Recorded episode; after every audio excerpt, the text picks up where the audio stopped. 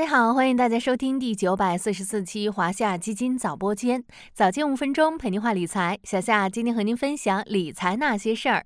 进入十二月，跨年布局成为投资界的热门话题。A 股趋势会如何发展？短期行情能否期待？哪些行业板块被看好？正好，二零二三年最后一期的月度投资策略及券商金股组合也在最近陆续出炉。咱们今天就来聊聊最新一期金股中藏着哪些投资方向。所谓金股，指的是能够大幅上涨并为投资者带来黄金般收益的强势品种。这几年来，券商机构热衷于按月度推出金股组合名单及其策略。作为投资者的我们，也能够从中看到一些投资信号，并且验证券商们的投研实力。金股成色高吗？拿今年为例，在万德收录的三百九十四只券商金股综合组合年内平均涨幅为百分之十六点五八，相比沪深三百指数同期负的百分之十点六三的表现，的确展现出一定的超额收益。从超额收益来看，有三百零五只金股跑赢沪深三百指数，占比百分之七十七。从绝对收益来看，有二百三十九只金股收获正收益，占比百分之六十一，还有约百分之三十九的金股年内下跌。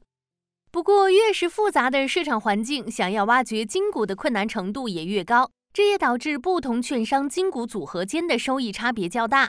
据媒体统计，在万德收录的四十二家券商金股中，仅八家券商的金股组合年内收益率为正。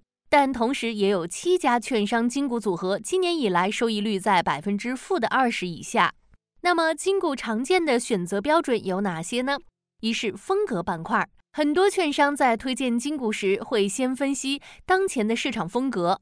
拿十二月为例，由于三季报后接近五个月的业绩真空期，短期业绩较难证伪，叠加美债收益率回落，机构看好对利率相对更为敏感的成长风格。因此，在金股名单中推荐了比较多的中小盘甚至微盘风格公司，还有券商看好顺周期板块，认为伴随着情绪的改善以及经济触底回暖，估值底部，顺周期板块有望得到修复。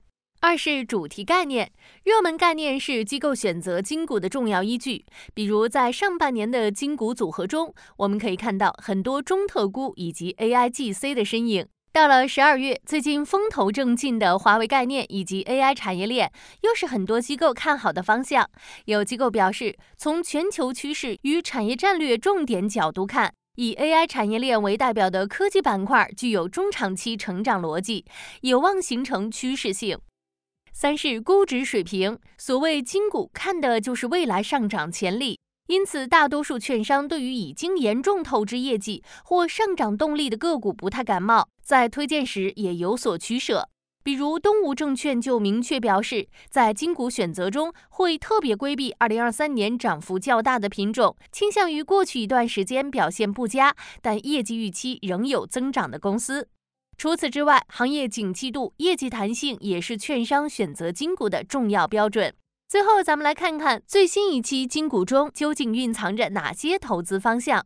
从趋势来看，A 股能否延续前一阶段的涨势，成为机构比较关注的话题。多家券商认为，当前应该关注年末政策信号，岁末年初的投资机会值得关注。多方面利好因素共同作用，或将助力 A 股市场稳步回升。从行业来看，十二月金股主要集中在信息技术、工业以及可选消费行业。信息技术领域行业基本面在逐渐转好，AI 给消费电子赋能有望带来新的换机需求。随着产业链库存的逐渐合理及需求的稳定，竞争格局比较好的细分行业龙头业绩有望回暖，看好需求复苏、AI 驱动及自主可控受益产业链。工业方面，机器人板块催化不断，核心部件厂商有望率先受益。另外，特斯拉人形机器人量产标准落地时间点正不断临近，相关部件厂商有望率先受益。还有消费行业，虽然短期有波动，但行业逐步复苏的势能正在积聚。我国消费市场的强大韧性不容忽视，其中白酒行业受益于元旦春节消费旺季到来，或迎来布局时机。对于大多数普通小伙伴来说，小夏建议大家可以关注市场趋势以及行业板块机会。有余力的小伙伴可以结合自己的投资目标和风险承受能力，来选择适合自己的金股，持续关注市场变化。好了，今天的华夏基金早播间到这里就要结束了，感谢您的收听，我们下期再见。